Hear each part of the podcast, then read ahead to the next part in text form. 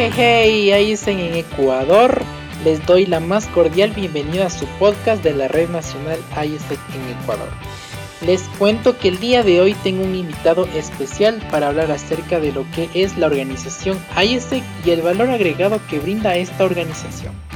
Le quiero dar la más cordial bienvenida a Andrés Vallejo Paredes. Actualmente él es el presidente local de ISEC en Guayaquil pues lleva ya dos años dentro de la organización, es estudiante de cuarto semestre de finanzas y uno de sus hobbies es cocinar. Cuando lo hace comenta que se siente relajado. Bienvenido mi estimado Andrés, ¿cómo estás? Cuéntame. Hola Mateo, hola a todos, espero que se encuentren súper bien. Eh, muchas gracias por invitarme, yo me siento súper feliz de estar aquí. Listo, muchísimas gracias mi estimado Andrés. Entonces, para empezar, quisiera preguntarte, mi estimado, ¿qué significa ISEC para ti? Wow, es una pregunta que creo que pudiera hablar horas de horas lo que significa ISEC, pero si lo pudiera resumir, ISEC para mí es un pequeño laboratorio en el cual te preparas para ser profesional. Es como un complemento, es un complemento de la escuela que te mezcla cosas teóricas, prácticas, mientras interactúas, disfrutas, conversas y conoces con gente de todo el mundo. Buenísimo, buenísimo, me encanta. Y cuéntame, dentro de este laboratorio que tú nos comentas, que es donde se preparan a las personas, donde se preparan los jóvenes, ¿cuál es el aspecto o el beneficio mayor o prioritario que ese te ha brindado o ha impactado tu vida? Mm, a ver, son muchos, pero creo que el principal pudiera ser que es la adaptabilidad. O sea, dentro del tiempo que uno está dentro de IESEC, es muy volátil. Las las sesiones como tal, o sea, toda tu experiencia es muy rápida. Hay gente que para, hay mucha gente que dice un año es mucho tiempo, pero no, al final te das cuenta que un año se puede ir un abrir y cerrar de ojos. Y por lo tanto te tienes que adaptar a todas las situaciones que se te pueden, eh, que se te pueden presentar. Y si no te terminas adaptando, si no eres cambiante, si no te puedes adaptar a la situación, no te estás desarrollando. O sea, es algo que va constantemente con la gente. Es, es parte de la experiencia como tal ser adaptable, mal, maleable y seguir buscando la excelencia. Excelente, me encanta Andrés. Este también te quiero preguntar Andrés, ¿cómo ha sido esta etapa de adaptación desde que tú ingresaste a la organización a ahora ejercer tu rol como presidente local de IES en, Guayaquil? ¿Qué cambió y qué no cambió? Ay. a ver, bueno, primero que todo, eh, la historia de ese Guayaquil es muy diferente a los otros comités. Eh, Guayaquil hace mucho tiempo llegó a ser un comité muy grande y ahorita recién estamos cimiendo sus bases de nuevo. Estamos preparándonos para un nuevo ciclo y pienso que en mi, en mi cambio literalmente hasta influir mi forma de ser. Antes era como que mucho más relajado, mucho más, eh, no fiestero, pero sí era como que mucho más de go on the move, go on the vibe, o sea, súper eh, relajado pero en cambio actualmente es mucho más de, soy un poco más serio, pero me gusta trabajar bastante, soy como que mucho más cumplido y hasta tengo un calendarizado cuando voy al gimnasio, así de ordenado soy con mi día a día, porque siento que ahí se me ha influido de, de esa manera para participar, para hacer. Claro, y me imagino que para cumplir con todas tus responsabilidades, eh, agendas este tu calendario, lo agendas dentro de tu calendario para poder este tener un día ordenado, ¿no? En el que puedas dar cabalidad a todas tus responsabilidades. Andrés, quiero que me cuentes también qué te inspiró o qué fue lo que te motivó para ingresar a IESEC. Bueno, esto es súper random porque la mayoría de miembritos de IESEC son por referidos de que ven lo increíble que es la organización o por personas que se interesaban por sea universidad, sea por advertisement. En mi caso fue por una conversación con mi roommate. eh, cuando, cuando yo ingresé a IESEC, eh, Rubén era VP Finanzas de UTLA en su primera gestión del 2019. Él me dijo, él me habló más o menos de IESEC, de que era increíble y yo no le entendía. Así que dije, mm, ok, suena chévere, conoces mucha gente, dices que aprendes, quiero participar, me llama la atención. Y en ese momento fue como que todo empezó, fue como que el inicio de poder hacerse una aventura y también como que una montaña rusa de emociones. Qué chévere, qué chévere. Como tú le mencionas, creo que yo también fui parte, me uno dentro de ese comentario que acabas de hacer. Yo ingresé a IESEG y es, es por referidos, ¿no? Por una persona que me comentó, me gustó lo que me comentó, me llamó la atención, fue atractivo para mí y entre creo que en su mayoría este, las personas que ingresamos a esta maravillosa organización es por referidos, ¿no? Qué chévere, pero qué chévere que esa campaña siga surgiendo y siga motivando a más jóvenes a desarrollarse. Cuéntame también, mi estimado Andrés, ¿cuáles son los principales desafíos que tú crees que la organización está enfrentando o debe enfrentarse actualmente? Uy, a ver, creo que el primero y es externo es directamente el impacto de los jóvenes del Ecuador. Ese es literalmente nuestro mayor objetivo y el principal desafío que tenemos.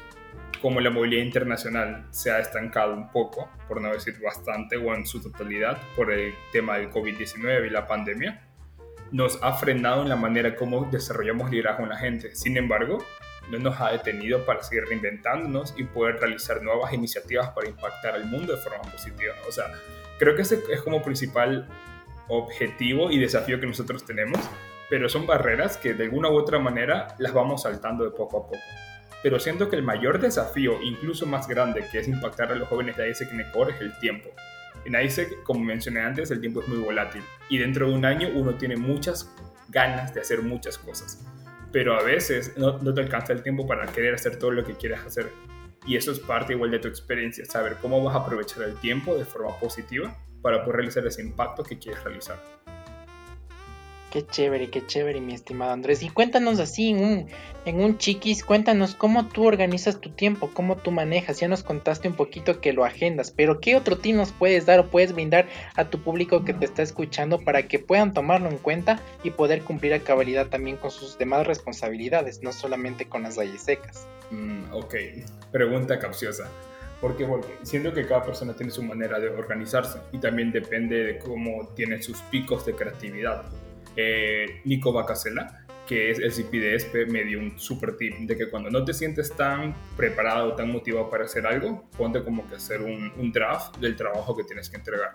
De esa manera aprovechas tu tiempo de forma positiva, aunque no estés motivado, no tengas las energías para trabajar. Esa es como que la base de todo para mí, porque en este caso yo organizo mi tiempo usando Calendar y usando una agenda personal, donde anoto como que los outputs de las reuniones, eh, anoto también incluso eh, los next steps que tengo que hacer, fechas importantes y lo voy bailando con Calendar. Esas son como mis dos herramientas, pero también asimismo uso el tip que mencioné al inicio, que si no me siento tan preparado, tan motivado o estoy incluso bastante cansado por actividades extras, eh, me pongo a hacer un draft. De esa manera yo tengo mi draft, mi sketch preparado para cuando ya tenga el día siguiente energía, cuando ya más tarde esté con nueva energía, pueda terminar de hacer esa actividad. De esa manera trato de aprovechar la mayor cantidad de tiempo posible y dándome los, los, breaks necesarios, porque trabajar bajo muchas horas puede ser cansado, pero si lo haces de manera progresiva, con su debido descanso y su debido de su debido tiempo, no va a haber ningún problema. Lo podrás hacer de manera perfecta.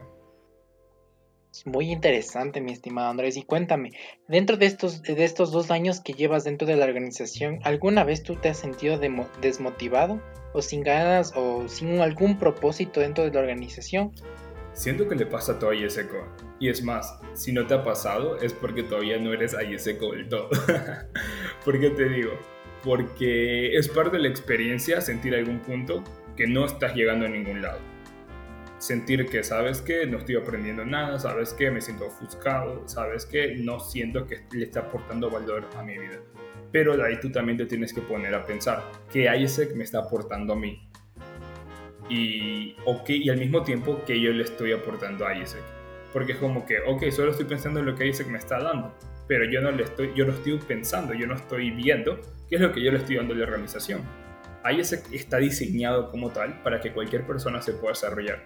Específicamente ahí fue que me di cuenta que fue justamente para más o menos, fue después de agosto, fue después del Congreso, no, fue antes del Congreso, sí, fue justo antes del Congreso de NATCO del 2019.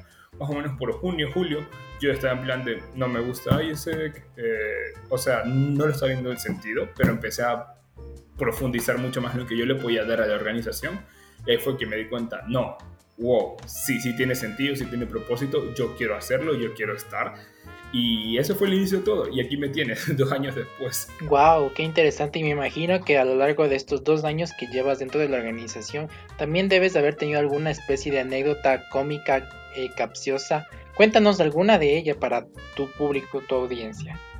Anécdota cómica. Eh, creo que fue en mi primer working time. O sea, estaba con los chicos de UTLA y literalmente fue en plan de, bueno, vamos a trabajar en tal cosa. Y yo no había llevado computador. Y estaba en plan de, eh, ¿y qué hay que hacer?